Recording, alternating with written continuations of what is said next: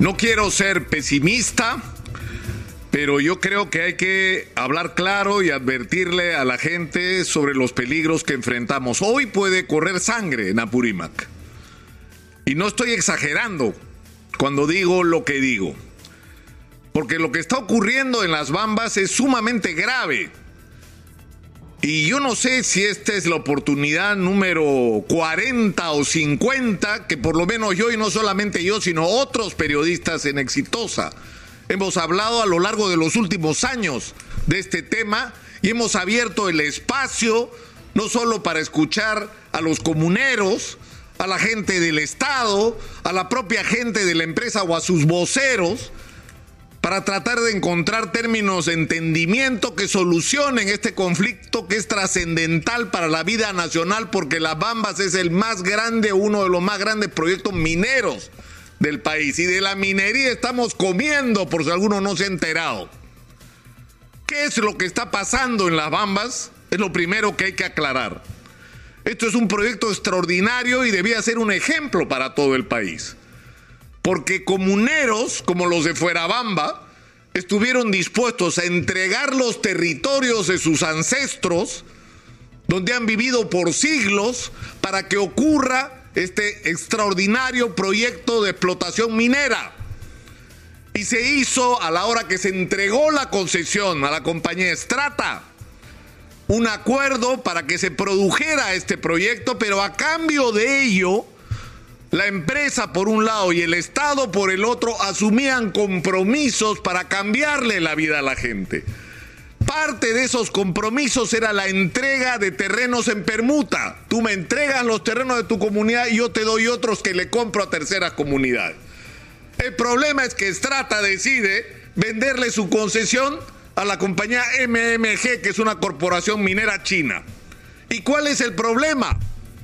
Que la corporación china decide cambiar la regla de juego. El mineral ya no se va a sacar con un mineroducto, sino con camiones. ¿Por dónde van a pasar los camiones? Por allá. Listo, se acabó. No importa si eran terrenos comunales, no importa todo lo que implicaba en términos de impacto social. Porque eso qué significaba? Afectar la vida ya no solamente de las comunidades sobre las que se estaba realizando la explotación minera, sino todo el recorrido por donde iban a pasar cientos de camiones todos los días. Y no son camioncitos, son unos monstruos que se llaman tractocamiones estaban en la mesa compromisos adquiridos que no se habían cumplido. Entonces, a lo largo de todos estos años, ha habido un tira y afloja donde los comuneros cumplieron con su parte, entregaron sus terrenos en asambleas masivas, votaron por unanimidad entregar estos terrenos y honraron su palabra. Los que no honraron su palabra fueron los otros. Y ese ha sido el problema a lo largo de todos estos años donde lo que han estado reclamando cumplan su parte, nosotros ya hicimos la nuestra. Entonces el Estado peruano y sus funcionarios, porque acá lo que estamos aplicando es un modelo, que podría haber otros. En el Perú, el subsuelo, lo que hay debajo de la tierra, es del Estado peruano. Es decir, esos 600 mil millones de dólares que se calcula por lo menos que hay en mineral enterrado, es del Estado peruano. Entonces el Estado peruano decide que para sacar ese mineral, se lo entrega en concesión a compañías mineras. Y en ese proceso tiene que lograrse no solamente garantías de respeto al medio ambiente, sino acuerdos con las comunidades afectadas. No solamente para que se produzcan las reparaciones a cualquier daño ambiental que se pueda haber provocado, sino junto con eso una transformación de la vida de la gente, dándole educación, salud, acceso a actividades económicas que puedan ser su futuro, incorporarlos a los procesos de servicios que toda explotación minera requiere, es decir, darle chamba a la gente de la región. Entonces, ese es el modelo que hemos aplicado y junto con eso está por supuesto que el Estado cobra impuestos, regalías y canon y estos se utilizan en resolver precisamente todos esos grandes problemas de la sociedad. Pero eso no ha ocurrido. En la mayor parte de los casos no ha ocurrido. Porque tenemos un Estado ineficiente y corrupto y porque vaya usted a preguntar dónde diablos terminó la plata del canon, en vez de terminar y ser usada en cambiarle la vida a la gente. Entonces se ha hablado de otras opciones. Se ha dicho ya, ¿por qué el Estado no es socio? Es decir, nosotros somos dueños del mineral y contratamos con una compañía internacional para que juntos explotemos. Nosotros ponemos el mineral, la compañía privada internacional pone la maquinaria y los recursos para sacarlo. Pero le vamos a dar a este Estado peruano ineficiente y corrupto ese poder.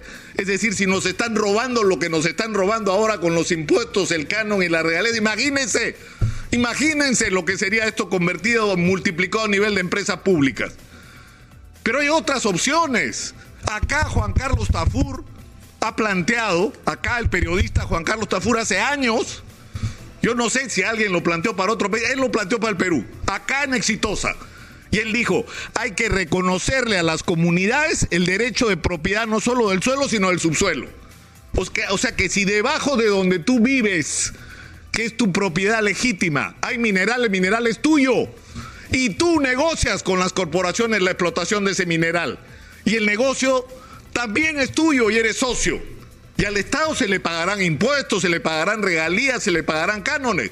Pero los comuneros o los propietarios de los terrenos sobre los cuales hay riqueza en el subsuelo, según esta postura, que es una postura liberal, de derechas, que propone probablemente la modificación más radical de nuestra constitución, porque eso es un cambio constitucional. Pero esas son posibilidades futuras a discutirse sobre cómo podrían ser las cosas. El problema es que las cosas hoy son de una manera. Es decir, las comunidades entregan sus territorios para que se hagan los proyectos y a cambio de eso tienen que recibir beneficios. Y esto no se ha estado cumpliendo como debió cumplirse y el Estado se ha puesto de perfil.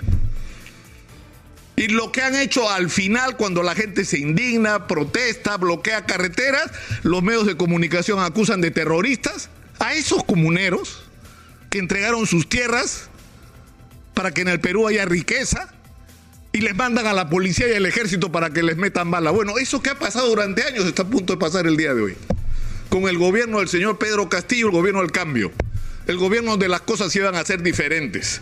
El gobierno donde se dijo que Palacio de Gobierno iba a ser el espacio para resolver los conflictos. ¿Ah? Es más, habían empezado a hacerlo al comienzo de este gobierno. Pero como los señores de izquierda son incapaces, o sea, retan a la química, a la física. Es decir, ya dividen hasta donde es físicamente imposible que algo se divida. Están tan ocupados en pelearse entre ellos que no son capaces de mirar siquiera juntos, ya no hablemos con el resto de la sociedad, entre ellos los retos que significa haber tenido el gobierno, tener el gobierno en su mano.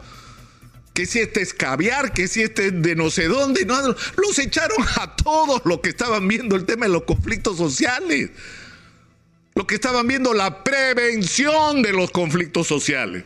Entonces, hoy estamos enfrentados a una situación dramática.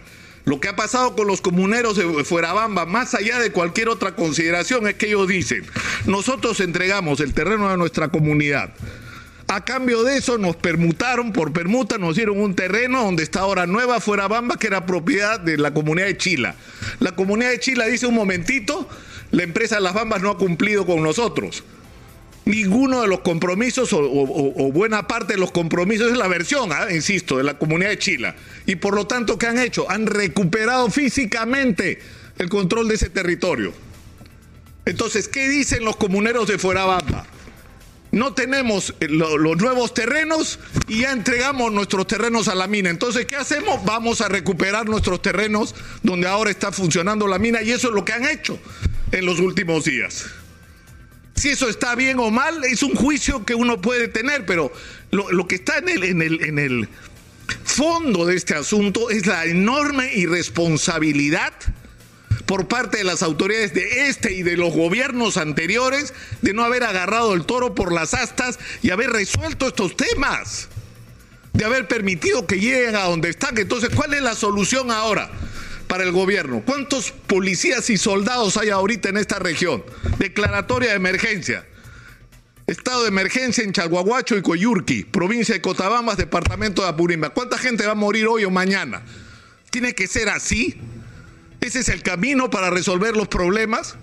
Ese reconocimiento de absoluta incapacidad. Es decir, no estás hablando con enemigos de la minería.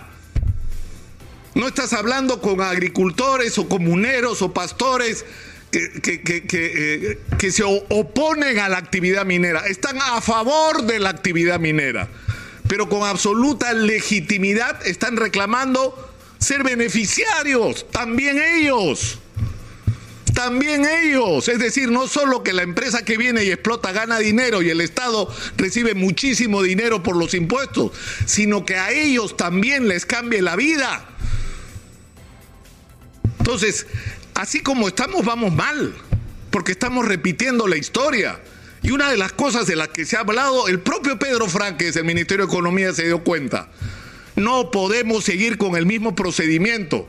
No podemos dejar en manos de autoridades ineptas y corruptas la ejecución del gasto. Un hospital construido por una compañía minera a través del procedimiento de obras por impuestos demora dos años en hacerse. Dos años y cuesta exactamente lo mismo que se presupuestó al comienzo. Ese mismo hospital, construido por un gobierno regional en el Perú de centro, de derecha o de izquierda, no importa el signo político porque todos al final son más o menos lo mismo o no hay que ser injusto. La mayoría son lo mismo, porque hay excepciones. ¿Demora cuánto? ¿Tres veces el tiempo? cuatro veces el tiempo, no dos años, siete años, nueve años en algunos casos. ¿Y cuánto cuesta? Tres veces lo que se presupuestó. ¿Por qué? Porque todos quieren robar del hospital. Todos quieren robar. Entonces, ya hay que hacer obras por impuestos, pero es decir, no podemos seguir en esta situación. No, no podemos. Esto, esto simplemente no da más. Yo hago votos, invoco a que se imponga la serenidad. Yo conozco a los dirigentes de la comunidad de Fuerabamba, son gente razonable, son gente con la que se puede hablar, pero hoy están irritados, hoy están molestos, hoy se sienten engañados y han dicho en las últimas horas algo que me ha resultado, eh, no sé cómo, cómo expresarlo, están dispuestos a morir ahí si tienen que morir. A morir ahí porque se sienten estafados por el Estado peruano.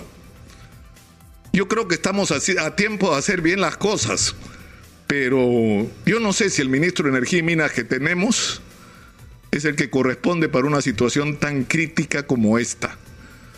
Es decir, porque el ministro de Energía y Minas está ahí, no necesariamente porque sea la más calificada para enfrentar una situación de estas características, sino porque lo puso el señor Vladimir Cerrón.